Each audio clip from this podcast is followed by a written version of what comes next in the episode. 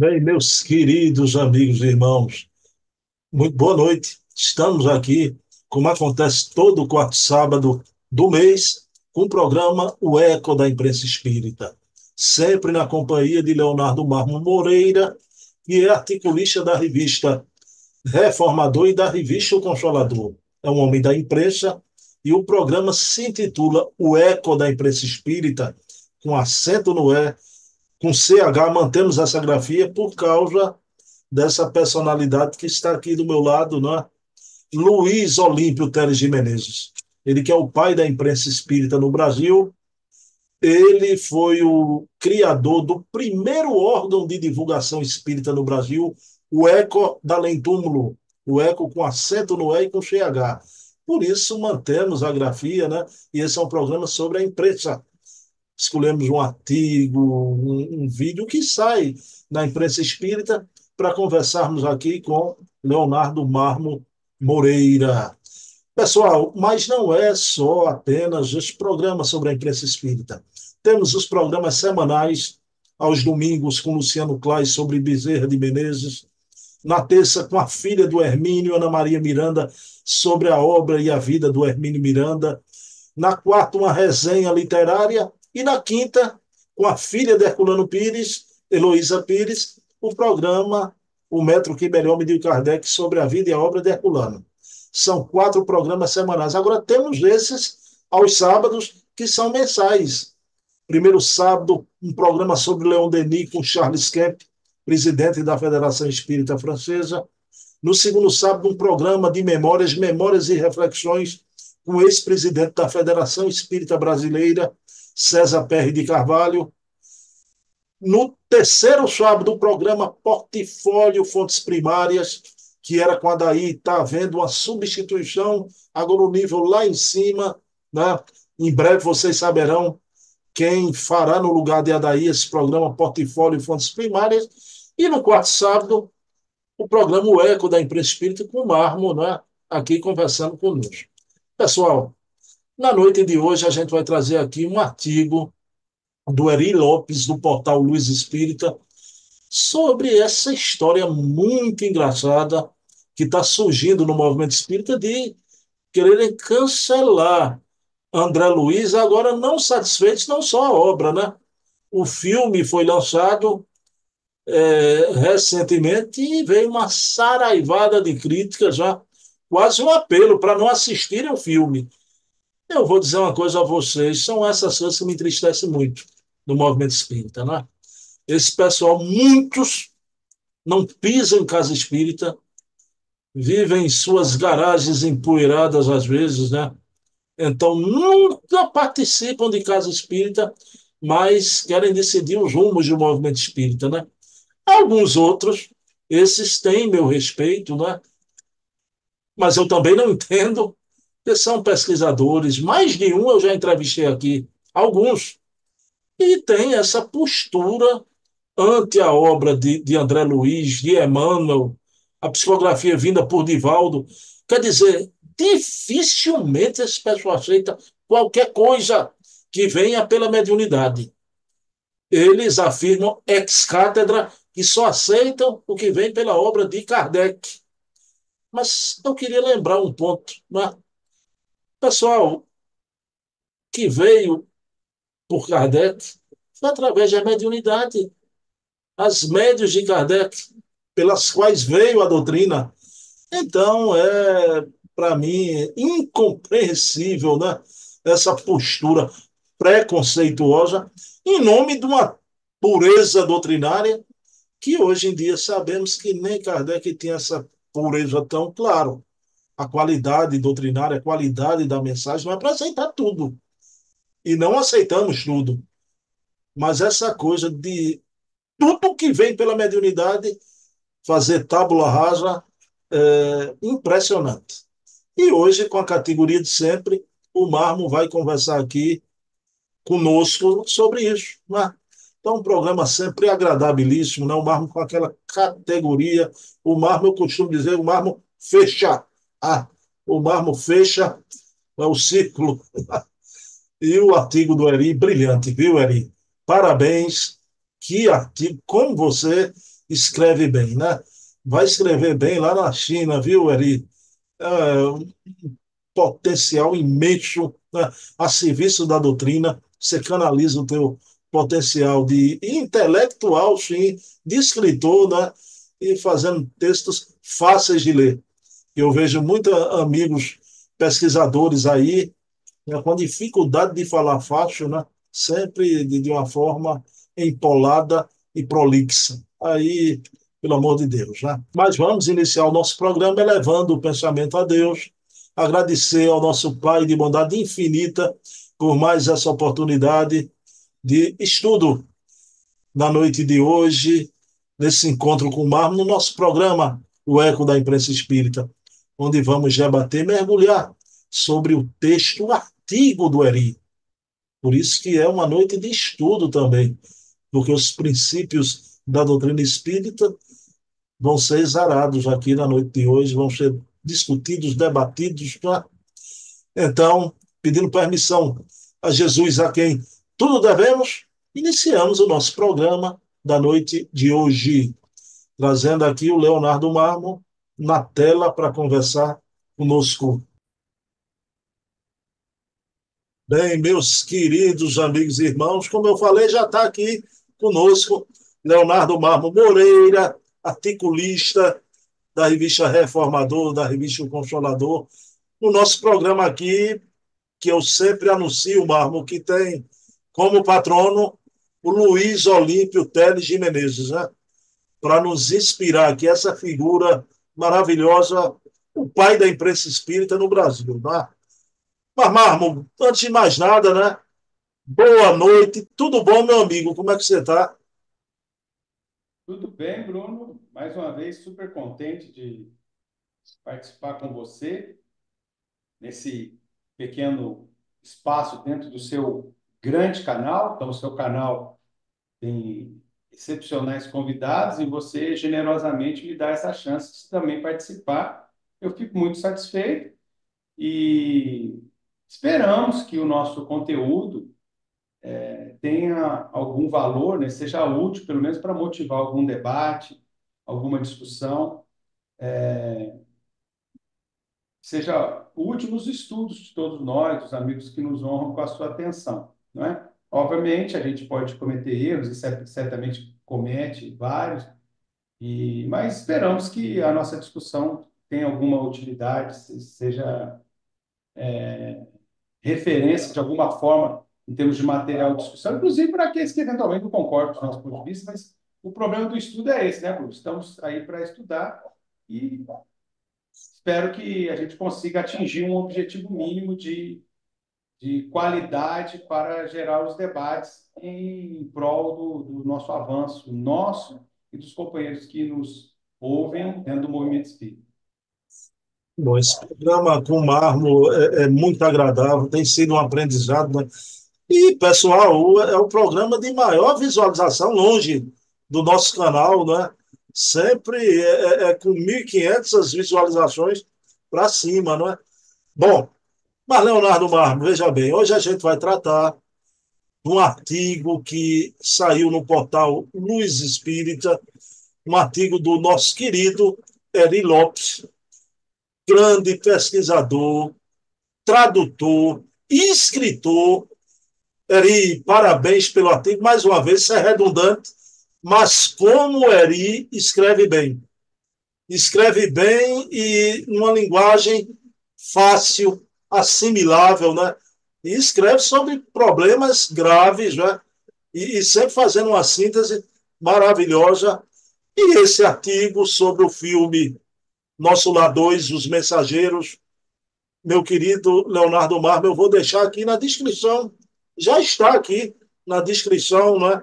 Quem quiser ler o artigo, o Eri se debruça sobre a história do cancelamento, né? E o Eri faz uma análise daqueles que refutam, impotam a obra, para mim, uma obra importantíssima do espírito André Luiz, né? Mas, Marmo, antes disso, isso aqui é um programa de, de entrevista, de debate, de conversa. Todo debate é, é importante, é bom, rende frutos, né? mas particularmente o debate em geral que o, o filme suscitou, antes da gente ir para o artigo. O que você achou dessa discussão toda, desse debate, Marmon? Eu achei positiva. Eu achei a discussão positiva, eu achei a discussão válida, e eu achei que só por essa discussão já valeu o filme. Independentemente do filme em si. Daqui a pouco a gente pode conversar sobre o filme. Mas eu achei que a discussão em si mostra que o filme motivou o debate. O filme saiu, houve campanha para o pessoal ir ao cinema, o pessoal foi, pelo menos um bom número no início, né? Eu, eu tenho tentado acompanhar atualizações da bilheteria, mas não tenho visto atualizações. Deve estar para sair algum número novo aí. Mas, enfim, pelo menos na primeira e segunda semana, o, o, o volume é, de bilheteria foi substancial, significativo, e muita gente comentando sobre o filme, discutindo. Então, a minha opinião nesse sentido é, é semelhante à do Eli, à do Eli. Só o fato de todo mundo falar de espiritismo, mediunidade, perispírito, mundo espiritual, isso é positivo. Claro, é óbvio que as opiniões não vão ser sempre concordantes, e obviamente o filme não é feito só para espíritas, é para espíritas e para não espíritas. Mas, de qualquer maneira, o debate e essa efervescência do debate mostra que o filme veio para um público que estava sedento por esse, por esse filme. Sedento no sentido, não esse filme especificamente, mas as pessoas foram ao cinema, debateram. Então, isso gerou, motivou uma discussão significativa. E isso é super positivo. Por quê, Bruno? Porque a nossa terra é raciocinada. Nós estamos na era da razão, a era da fé raciocinada. Fé inabalável só é aquela que consegue encarar face a face a razão em todas as épocas da humanidade. Dito isso, nós precisamos analisar. Claro, sempre vamos querer uma qualidade melhor. Sempre vamos buscar, poderia ter sido melhor aqui, poderia ter sido melhor ali. Mas o debate em si é muito positivo.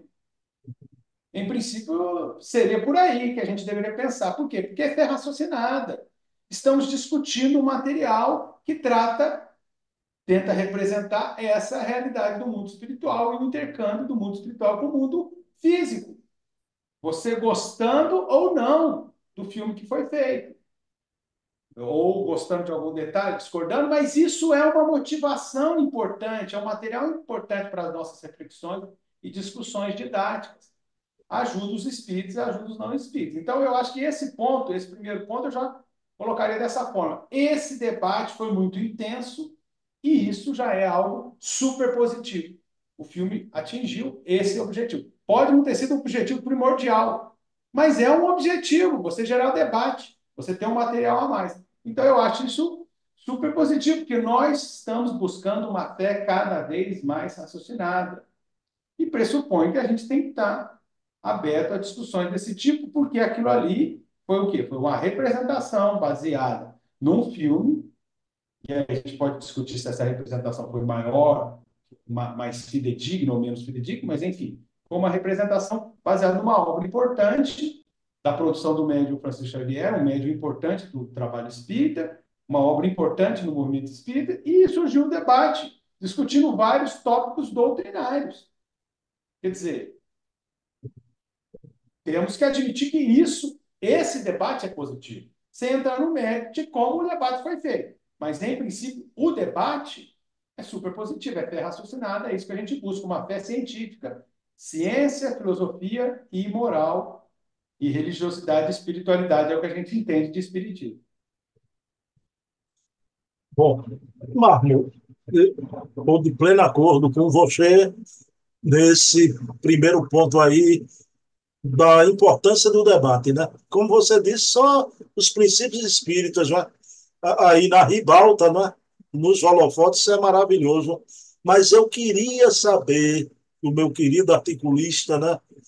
Marmo, a pergunta que eu te faço não é sobre os neófitos, né? Como você viu uma análise é, tão dura por parte de confrades experientes, né? Como você viu essa análise tão negativa sobre o filme, não é? Terá passado um pouco do, do limite uma análise tão negativa, Marlon? Então, quando a gente observou no Facebook, em textos, em opiniões, em grupos, é, no YouTube, várias colocações, é importante que a gente diga o seguinte: é, se a gente está dizendo que a análise ela é positiva, essa análise não, não necessariamente vai ser positiva. A análise em si, ela é positiva, ela agrega, ela enriquece a nossa lucidez, sim. Mas, obviamente, na análise podem ter, em relação ao conteúdo, análises mais favoráveis, análise, análises menos favoráveis ao filme, análises mais críticas no sentido de identificação de pontos negativos, análises mais positivas. Isso é natural, isso faz parte da análise. Até aí tudo bem, inclusive as análises negativas ou significativamente negativas. O que ocorreu, e a gente percebeu isso pelo menos numa fatia dessas análises negativas, foi um grupo até significativo exagerando demais, com análises que a gente poderia dizer destrutivas, super negativas. É, comentários assim, por que, que eu não vou assistir o filme? Não vi, não gostei, coisas desse tipo. Quem é espírita não assiste esse filme. Como é que uma pessoa que é espírita pode assistir esse filme? Eu vi coisas, eu vi comentários assim, é só procurar. Né? Sem entrar no mérito aí, porque eu vi demais também. E comentários muito positivos também. Muito positivos. Mas nós estamos enfatizando, com base na sua pergunta, a questão do negativo, que é o que, que é a discussão que é, motivou o artigo, inclusive, do Eli Lopes, né? a parte mais exagerada negativamente. Né? Quer dizer, não foi só flores, né? como ele diz, né? Próprio artigo. Então, por que, que tem essa, essa, essa análise excessivamente negativa? Aí a gente tem que contextualizar. Da parte de quem que vem essa análise excessivamente negativa? Na grande maioria das opiniões emitidas, essa análise vem de pessoas que não gostariam do filme de jeito nenhum. Então, antes do filme sair, a análise já era negativa.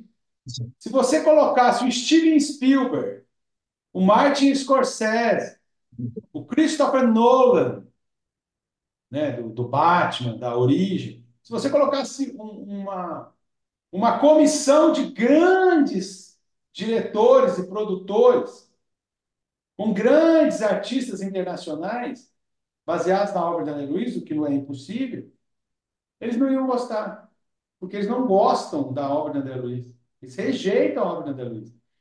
Então, grande parte desses que rejeitaram absurdamente, de forma exageradamente, o filme, é porque já rejeitam antes, absurdamente, exageradamente, a obra de André Luiz.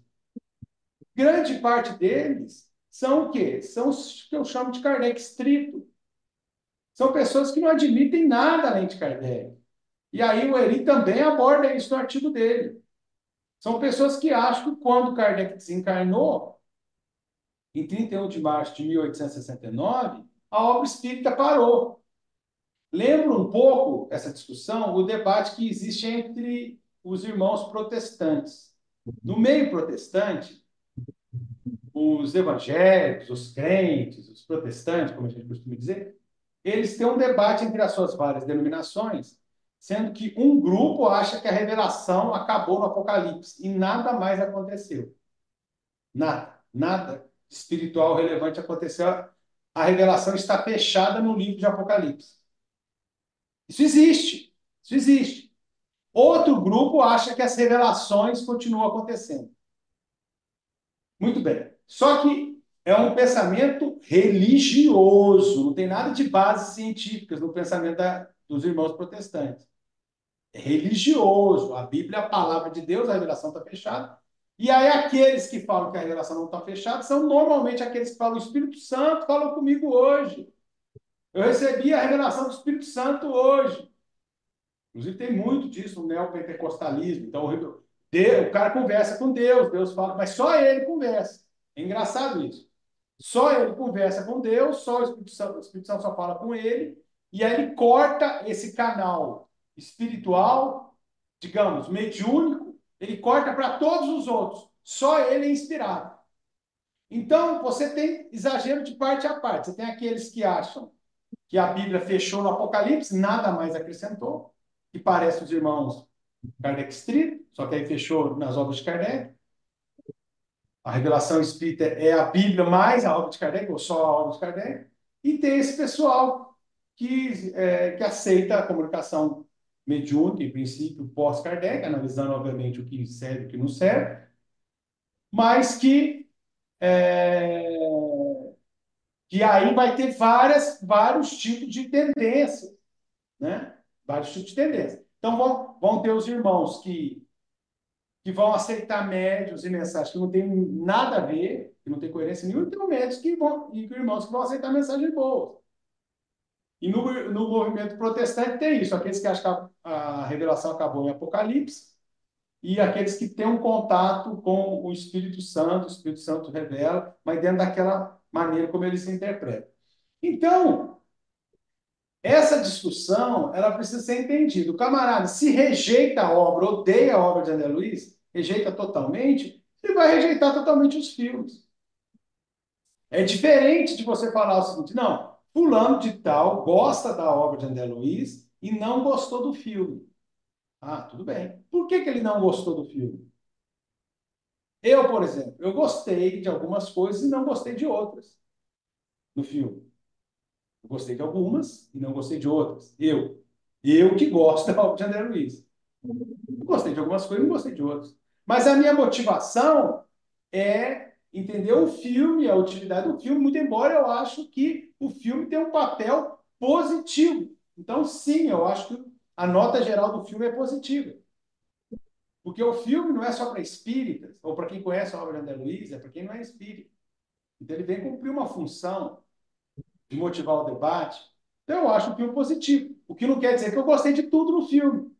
Mas se alguém falasse para mim, eu tenho um amigo que gosta da obra de André Luiz, que não é Kardec Street, e que não gostou do filme. Vamos ouvir o que o camarada tem para dizer. Agora, o que acontece é que muitas vezes os irmãos Kardec Street, eles já vão rejeitar mesmo.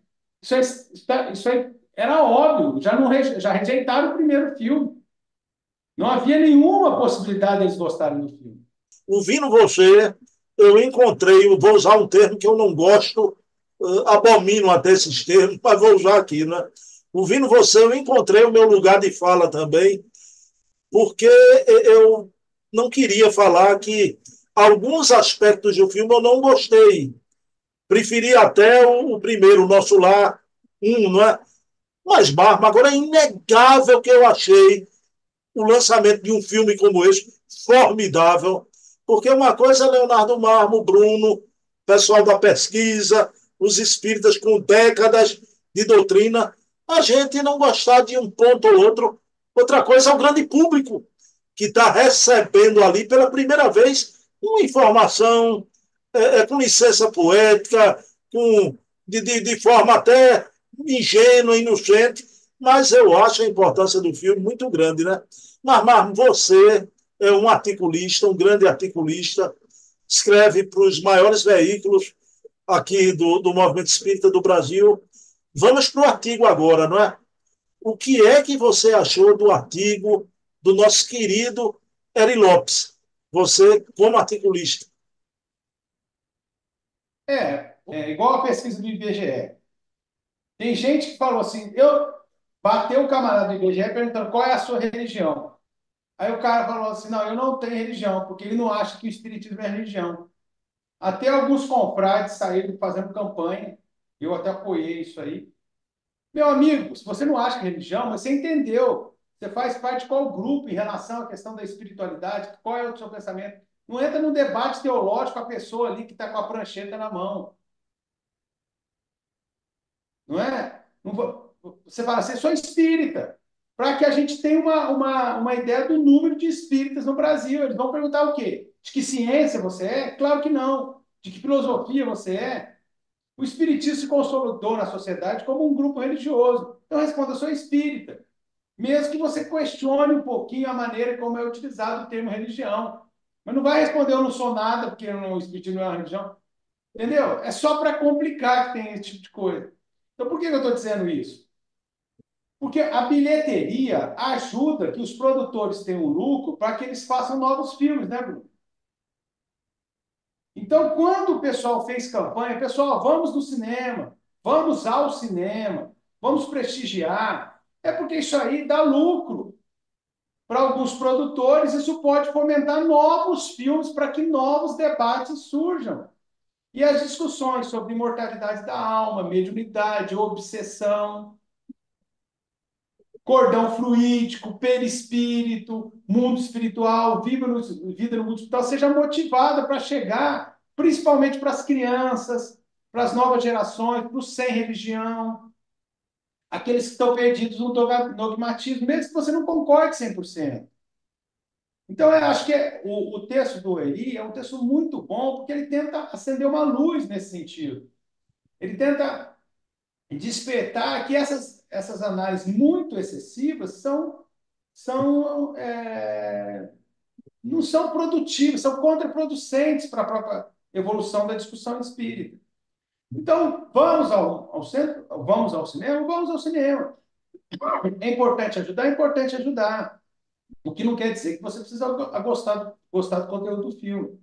Eu, eu penso que esse tipo de mentalidade é interessante.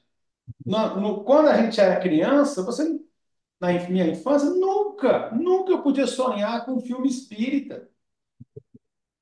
Nunca. Quando eu era garoto, eu era de família espírita.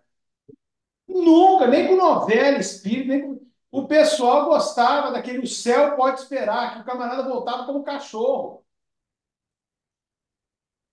O pessoal gostava daquele em algum lugar do passado, que parece algumas pesquisas reencarnatórias, algumas especulações que tem por aí, que é um, que é uma, um filme completamente fora de qualquer correlação. Até porque o camarada está lá, volta no tempo, parece que ele vivencia.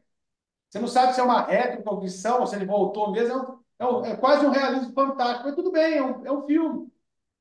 Mas o pessoal não tinha referência de filme espírita. Pessoal assistia aquele. O Homem que Veio do Céu lá no Silvio Santos, no SBT, que era um Jesus que andava e, e fazia um seriado lá. Ele, ele era, era Jesus, ou era Deus, ou não era Jesus, ou não era Deus, e ficava aquela coisa, e ele curava e resolvia os problemas. Porque a gente não tinha um material desse. Então, mesmo passível de críticas, a iniciativa é positiva, a gente deveria apoiar. E eu acho estranho esse posicionamento muito excessivo. Agora, o Eri faz um artigo muito bom e ele escreve muito bem e, e, e analisa que ele não tem nem o posicionamento extremo. Não quer dizer que ele aceita tudo da obra de André Luiz. E ele fala isso no livro. Então, a meu ver, seria esse o caminho. Leonardo Marmo, vamos para a obra de André Luiz, já. No caso, em pauta do filme é Nosso Lar. Mas o André Luiz Espírito trouxe uma obra do mundo espiritual através da mediunidade, né? que traz a chancela das coisas inatacáveis, que é a mediunidade do Chico Xavier. Leonardo Marmo, você acha que André Luiz, com sua obra, merece esse destaque todo da mídia? Olha só, Bruno. Quando a gente fala que o espírito não parou com Kardec, o que, que a gente está querendo dizer? A gente está querendo ser kardeciano. Kardec em nenhum momento tornou o texto dele sagrado, palavra de Deus, palavra sagrada e, e deu a entender que ia acabar. Mesmer, em 1865, de Mesmer, o espírito Mesmer, diz que os espíritos superiores viriam cada vez mais dar informações para o nosso crescimento espiritual. Ele não devia estar falando só daqueles quatro anos, menos de quatro anos até a morte, até a morte de Kardec. Ele está falando do futuro. Então, Kardec diz controle, a universalidade do ensino dos espíritos. Aqui que nós chamamos controle da concordância do ensino universal dos espíritos. em todos os locais, em todas as épocas. Todas as épocas é para o futuro. Então, é, esses irmãos não aceitam o controle da concordância do ensino dos espíritos preconizado por Kardec, que aconteceu pós-Kardec. Porque aquilo que André Luiz fala, muita coisa que André Luiz fala, é confirmado por uma série de autores, de médios, de projetores, emancipadores da alma, médios de dobramento. É confirmado por vários canais dentro e fora do movimento espírita. E, e, é interessante, e é antecipado por outros autores, mas os Kardec Street, eles não leem outros autores, não é? eles não rejeitam só André Luiz. Por exemplo, o conceito de formas pensamento. O conceito de formas pensamento não surgiu na obra de André Luiz. Ernesto Bozano discute o conceito de formas é, pensamento no livro Animismo ou Espiritismo. Que, que ano que saiu o animismo ou espiritismo? Ponto de interrogação. Né? Porque tem o animismo e espiritismo do Arsakov e tem o animismo ou espiritismo? Ponto de interrogação. Do Bozano. Em 38. Bozano morreu em 43. Em 38 saiu o livro dele. André Luiz foi, foi lançar o prefácio junto com o Emmanuel no nosso lar em 43, quando morreu. Em 38, Bozano já está falando de formas de pensamento. A crise da morte surgiu antes do, do Chico se tornar espírita. Quando o Divaldo ainda ia nascer, antes do Divaldo nascer, em 26. A crise da morte surgiu, falando muita coisa que André Luiz falaria na sua obra. Então, são corroborações. Num certo sentido, há um certo preconceito. Por exemplo, uma questão que eles falam, aliás, o Eri Lopes comenta isso no, no artigo. Ah, é porque é romance. Mas espera aí. Até Kardec, num certo sentido, romanceou sua obra. O que, Leonardo? É, presta atenção.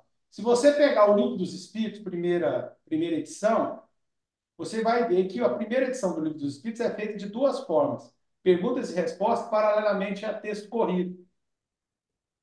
Você nota que Kardec transformou muito de texto corrido, que era dele, não era dos espíritos, ou se era dos espíritos não ficou explícito, ele transformou em perguntas e respostas para fazer fusão entre algumas perguntas e respostas que ele tinha obtido dos espíritos. Então, isso não deixa de ser uma espécie de nova apresentação. Não foi assim exatamente que ele, que ele recebeu algumas das perguntas. Se você fizer a comparação da primeira edição com a segunda, você vai ver que algum texto corrido foi transformado em perguntas. O que significa que das 1019, não quer dizer que ele fez 1019 e recebeu 1019 respostas. Algumas informações que era texto corrido, ele transformou em perguntas e respostas. Ele adulterou? Não. Ele desenvolveu um método didático para apresentação com mais é, facilidade para o nosso aprendizado. Outra coisa, Kardec, esses que rejeitam a obra de André Luiz, rejeitam vários autores, falam assim: a obra de Kardec é uma obra científica.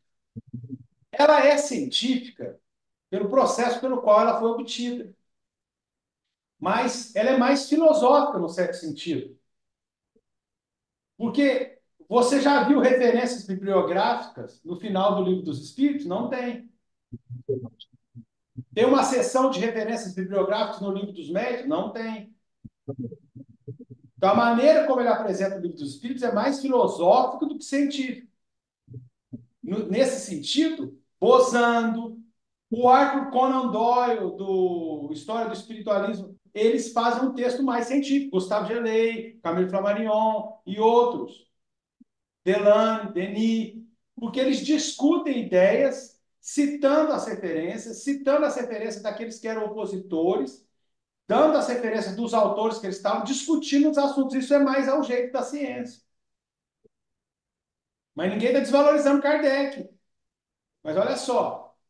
Ah, não, André Luiz é romance. Mas Kardec, Kardec transformou alguns textos corridos em perguntas e respostas. Então não deixa de ser um romance.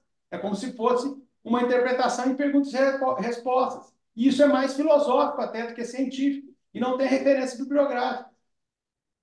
Então há um certo fanatismo, que lembra um pouco o fanatismo literal dos protestantes, só a escritura, que tem que ser pensado. Outra coisa, Kardec não apresenta a maneira como ele fez os testes estatísticos para a universalidade do ensino dos espíritos. Se é que fez. Provavelmente não fez. Então, ele fazia uma seleção qualitativa e fazia uma seleção quantitativa. Só que, às vezes, algumas informações vieram com um único médium. E ele achou que era coerente com o conjunto das outras informações. Mas isso não seria aceito para publicação na maioria das revistas científicas. Então, as pessoas usam argumentos que, seriam, que seriam contra Kardec para rejeitar todas as outras obras posteriores a Kardec, que muitas vezes, em alguns aspectos, foram mais científicas, segundo os critérios que são aplicados aos rigores da ciência, do que a própria obra kardeciana, num certo sentido. Ela é científica porque Kardec pesquisou o fato e fez o controle da concordância, ela é muito lógica. Mas isso não significa que você possa excluir todos os grandes pesquisadores que vieram da contribuição depois. É, é necessário que se pense sobre isso, porque há um pouco de fanatismo. E há um pouco também, Bruno, de manifestação do ego. É bonito, parece que é intelectual você ser só Kardec. Você se torna mais inteligente do que os outros. Só que você tem que entender o contexto do processo. Porque, nos, em alguns aspectos, a obra de Kardec é menos científica do que algumas outras obras. Pelo menos da maneira como ela foi obtida. Ou ela é tão científica quanto. O que não significaria que a gente poderia excluir outras contribuições importantes. Bom, pelo menos é a minha opinião. Só dentro ainda da, da tua fala, né? Você citou a obra de Bojano maravilhosa, A Crise da Morte, não é? Dentro dessa obra uma comunicação do espírito Rodolfo Valentino, não é? O espírito de Rodolfo Valentino passeando em frente à Broadway, né? Mas você já imaginou isso, um médio espírita no Brasil, falando de um ator desencarnado, né? Frente a uma casa de espetáculo, aqui ia ser rechaçado imediatamente, né? É, no, no história do espiritualismo, Bruno, no história do espiritualismo, eu sei que muitos irmãos não vão saber disso, porque não leram o livro. A Blavatsky, Helena Petrovna Blavatsky, aparece três vezes. Que eu, que eu notei, se não apareceu mais, em três capítulos diferentes. E um dos capítulos que ela aparece é o capítulo 12, que trata dos irmãos Ed. Os irmãos Ed estavam na fazenda deles fazendo manifestações, e, um, e uma pessoa que era cética na época, que era o coronel veterano da Guerra da Secessão, coronel Walcott, foi contratado por um jornal para fazer uma avaliação se o fenômeno era autêntico ou não. E ficou lá assistindo as sessões dos irmãos Ed por 10 semanas. E ele conheceu a Blavatsky lá. E a Blavatsky, em que pese que era uma pessoa é, muito culta, muito erudita, e que trouxe uma contribuição importante dentro do espiritualismo, não interpretou corretamente alguns problemas do fenômeno mediúnico. O fenômeno mediúnico tem alguns problemas, mas ele interpretou errado. Por quê? Porque o coronel Walcott, que depois se aproxima muito da Blavatsky, que vai fundar a Sociedade Teosófica, ele está no livro do Arthur Conan Doyle, está registrado no livro do Arthur Conan Doyle. Ele observou 400 espíritos materializados em 10 semanas. 400. Índios, crianças, homens, mulheres, pessoas gordas, pessoas magras, pessoas altas, pessoas baixas, 400 espíritos materializados, de diferentes formas. E, e eles. E isso tudo não foi o suficiente para convencer a Blavatsky de que aquele fenômeno era autêntico, não eram só cascões é, espirituais, como ela fala. Ou seja, existe isso que ela está falando, ela, o que, que seriam os cascões? Ou seriam formas, pensamentos, ou até é, projeções do corpo vital do duplo etérico, uma espécie de entidade fantasmagórica, né, um simulacro pelo, pelo corpo vital, isso existe. E as formas de pensamento, e as telas mentais. Mas isso não explica a totalidade, porque os fenômenos eram muito autênticos, as individualidades eram espontâneas. Então, o camarada estava lá, participou, viu 400 espécies e pessoas desencarnados, materializados e não interpretou corretamente ou não tinha bagagem para interpretar e, e a Blavatsky conseguiu convencê-lo de que a, a mediunidade existe, mas que aquilo ali não era muito daquele jeito. Enfim, a teosofia admite a mediunidade, admite a reencarnação, mas a mediunidade ela tem um pouquinho de dificuldade, enfim. O, o espiritismo admite o fenômeno anímico e sabe que tem fraude, sabe que tem muito problema, que tem autossugestão, mas ali o cara viu 400 espíritos materializados. Então, veja bem, muitas vezes você tem evidências fortíssimas, mas a pessoa está muito parada nas referências dela, ela não consegue, ela, ela, ela, ela se submeteu a uma lavagem cerebral ou foi lavada de forma impressionante. Agora, pessoal parou para ler a história do espiritualismo? Marco, é bom você citar, né? História do, do espiritualismo de Arthur Conan Doyle, né? Que tem uma edição primeira da editora Pensamento, né, Marmo? Que era História do Espiritismo. E muito boa, pela editora Pensamento. Até a editora que você tem é a mesma. Agora, em boa hora, a FEB colocou o título que o, o, título original era História do Espiritualismo, né?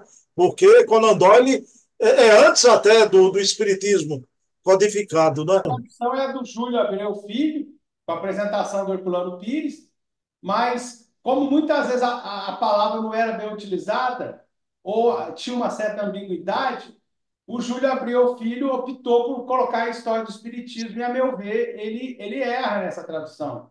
Né? Porque algumas horas no, no, no, na América do Norte e também no Reino Unido, você percebe uma confusão na utilização da palavra. Mas você percebe que muitas vezes o Arthur Conan Doyle está falando muito mais do espiritualismo racional, não necessariamente do espiritismo, que ele vai falar num capítulo específico quando fala dos, do, espirit, do espiritualismo francês. E aí, em algumas passagens também, ele cita o grande, grande espírita francês, Gabriel Delane, ele tem colocações desse tipo. Mas, enfim, é, a meu ver, foi uma, é, uma decisão do, do Júlio Abreu Filho, numa época muito recuada, e que não foi a tradução mais correta, e você tem razão de, fazer Você isso. tem a edição nova né, da FEB, História do Espiritualismo, já com novo título. Não, eu não tenho. É, meu pai tem. Eu tenho essa, mas eu vou comprar essa nova. Isso é a mesma coisa, né, Marcos? Só muda o título. Só muda o título. Mas, Marma, então, a conclusão de Marma é que sim, André Luiz merece esse destaque da mídia, né? E está sendo muito bem recebido. Mármore, a última questão da noite para você, eu queria é uma antevisão sua, né? A gente viu o que suscitou de debate o, o, o filme Nosso Lá 2, exageros também. Mas como é que você vê o futuro, Mármore? Os novos empreendimentos novos filmes que advirão e também novos debates. O que é que nos espera nesse futuro que meu amigo vai fazer uma antevisão agora? Eu acho que vai ser mais oportunidade de termos debates como esse, com, com aspectos positivos nos filmes e aspectos negativos.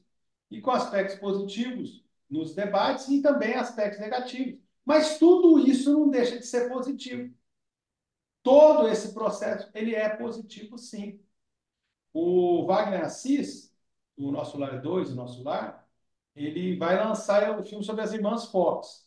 E tem contrato já, tem a licença da, da FEB, que é detentora dos direitos autorais da obra de André Luiz, é, para fazer Nosso Lar 3 e Nosso Lar 4 e Nosso Lar 5. Ele tem esse projeto. Se vai se concretizar, aguardaremos o futuro, só o futuro vai nos dizer, em princípio sim, mas, obviamente, de, 2000, de 2010, quando saiu Nosso Lar, até 2024, quando saiu Nosso Lar 2, foram 14 anos. Então, não sei quanto tempo vai gastar para esses filmes chegarem aos cinemas. Mas, enfim, existe esse projeto e, e, e, nós esperamos que eles tenham sucessos relativos, pelo menos do ponto de vista da bilheteria, sucessos comerciais, mercadológicos, para que isso motive produtores a criar novos, Filmes. Por quê? Porque isso é material didático para no as nossas reflexões doutrinárias, principalmente do ponto de vista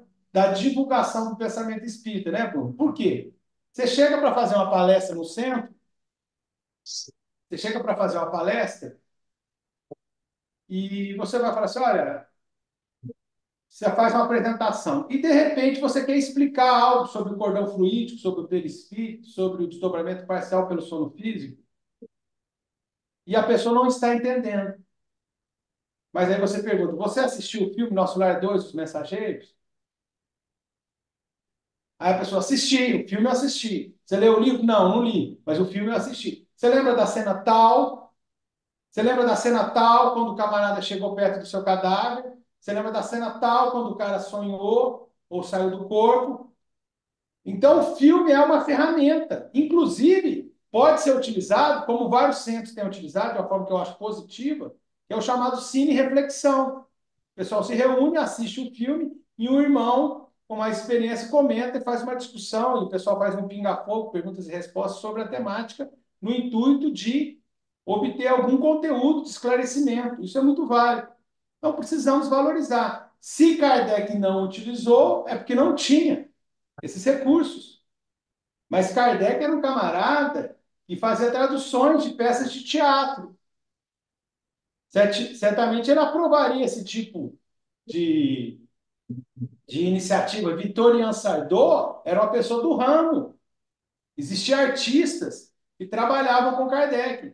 Então é necessário que a gente tenha essa mente um pouco mais aberta, mesmo que a gente não concorde com todos os detalhes, se for o caso de cada filme em específico. Marmo, você falou que o Wagner de Assis vai pretende fazer nosso lar 3, 4, 5. O Silvio Mariano, no programa dessa semana, Marmo, na resenha literária, ele abordou a obra Paulo Estevão, e o Silvio Mariano falou que o Wagner manifestou o desejo de, no futuro, fazer um filme sobre a obra Paulo Estevão também, né? Mas voltando para a obra de André Luiz, você já imaginou, Marmo, um filme deve ser na sequência, né, Marmo? Missionário da Luz, a reencarnação de Sigismundo, o impacto que isso ia ter na sociedade, porque aquele livro é maravilhoso né? mostrando ali o processo reencarnatório, né, Marlon? É, o Libertação, por exemplo, é um filme fantástico sobre a, o processo da obsessão, uma trama muito interessante. O, o, os amigos espirituais é, tentando passar despercebido nas regiões de sofrimento. Um filme muito interessante. Aliás, me parece que o Wagner Assis já falou qualquer coisa sobre libertação especificamente. É... Nos Domínios da Mediunidade, é um filme maravilhoso, com uma temática muito dinâmica, com muitos ensinamentos. Então, são vários, né, Bruno? Ação e Reação, que é um livro que acaba ajudando no esclarecimento de uma série de questões que atormentam as pessoas sobre lei de causa e efeito. Então, tem, não só na obra de André Luiz, em outros autores também. Vamos, deixa eu fazer uma, uma provocação, né? Eu acho, eu queria até que viesse também um filme sobre a obra e a vida continua, né? Para esse pessoal Kardec estrito, que fala na união de almas do lado de lá, o, o que eles denominam casamento, né? Casamento. É, o que acontece é que quando a gente desencarna, nós podemos ir para várias faixas vibratórias diferentes. E a faixa vibratória não tem a ver apenas com a materialidade do nosso perispírito, mas também tem a ver com a nossa mentalidade.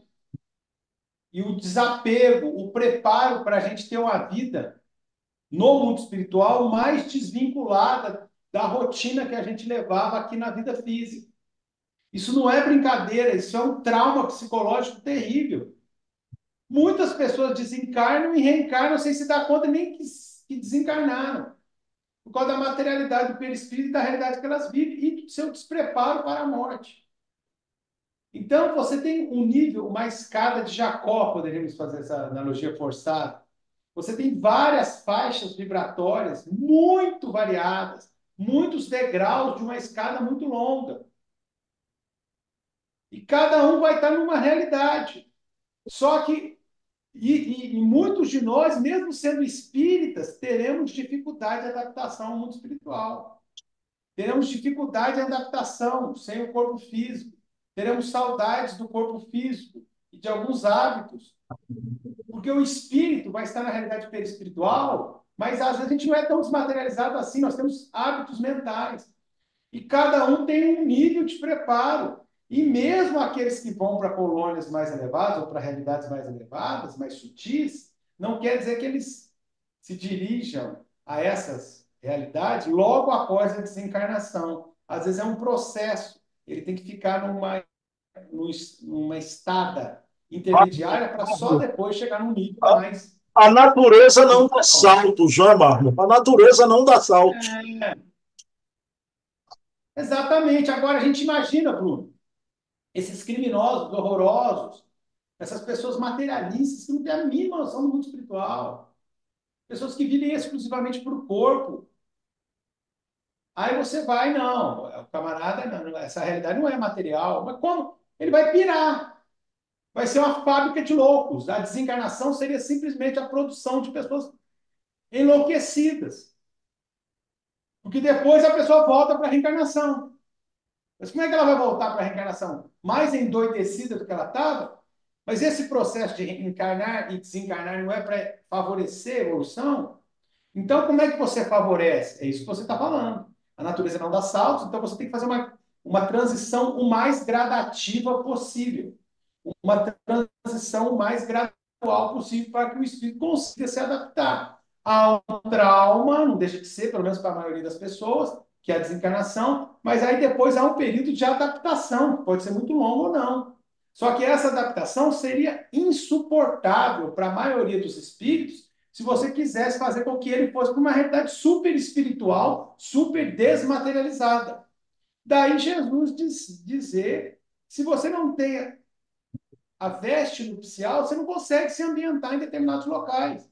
Você não tem pré-requisitos, não adianta forçar. Então você terá que vir para novas encarnações, novos estudos, adquirir mais valores, para que numa sequência muito longa você vá se desmaterializando. Por isso que Kardec diz que Jesus tinha os laços mínimos necessários para manter a conexão do perispírito dele com a matéria. Porque ele não aumentava esses laços por um excesso de apego ao corpo físico, por uma sensualidade ou materialidade. Não. Ele ele estava ligado pelo mínimo necessário. O que faz a gente entender que os fenômenos de emancipação da alma e de parapsiquismo em Jesus eram os mais elevados, porque ele poderia sair do corpo com muita facilidade, ele poderia ter a visão espiritual, ele dominava intelectualmente o processo e não tinha é, um vínculo tão forte ao corpo físico, a maneira de a gente entender que está na obra Gênesis. Então a gente tem que entender essa gradação no processo de evolução e também de desencarnação. Bom, Marlon, como sempre, mais uma noite magnífica, né?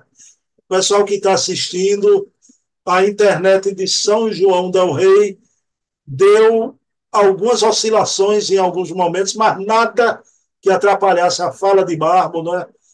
Marmo, a gente não esgota o assunto, não é um assunto inesgotável, né? Falar sobre a vida no mundo espiritual. Está aqui o artigo do Eri, na descrição. Quem não viu o filme, assista. Né? Você falou no filme em algum lugar do passado, né? Aquela história que, que o cara volta ao tempo. Né? Uma história belíssima, né? Aquele filme é o filme da minha adolescência, viu, Marmo? Eu já era espírita, não tinha filme espírita, mas é uma história de amor e uma história realmente até de reencarnação. Né? A mulher envelhece, encontra o rapaz depois, ele jovem ainda. Isso é o seguinte: muitos gostavam do filme e forçavam uma, uma aproximação até com o pensamento espírita. Mas o filme não é espírita, mas forçavam. Por quê? Porque a gente não tinha nem filmes mais espíritas, mais temáticos, não tinha produção para discutir. Então, é isso que o pessoal tem que um pouco abrir a mente, né, Bruno? A meu ver, né?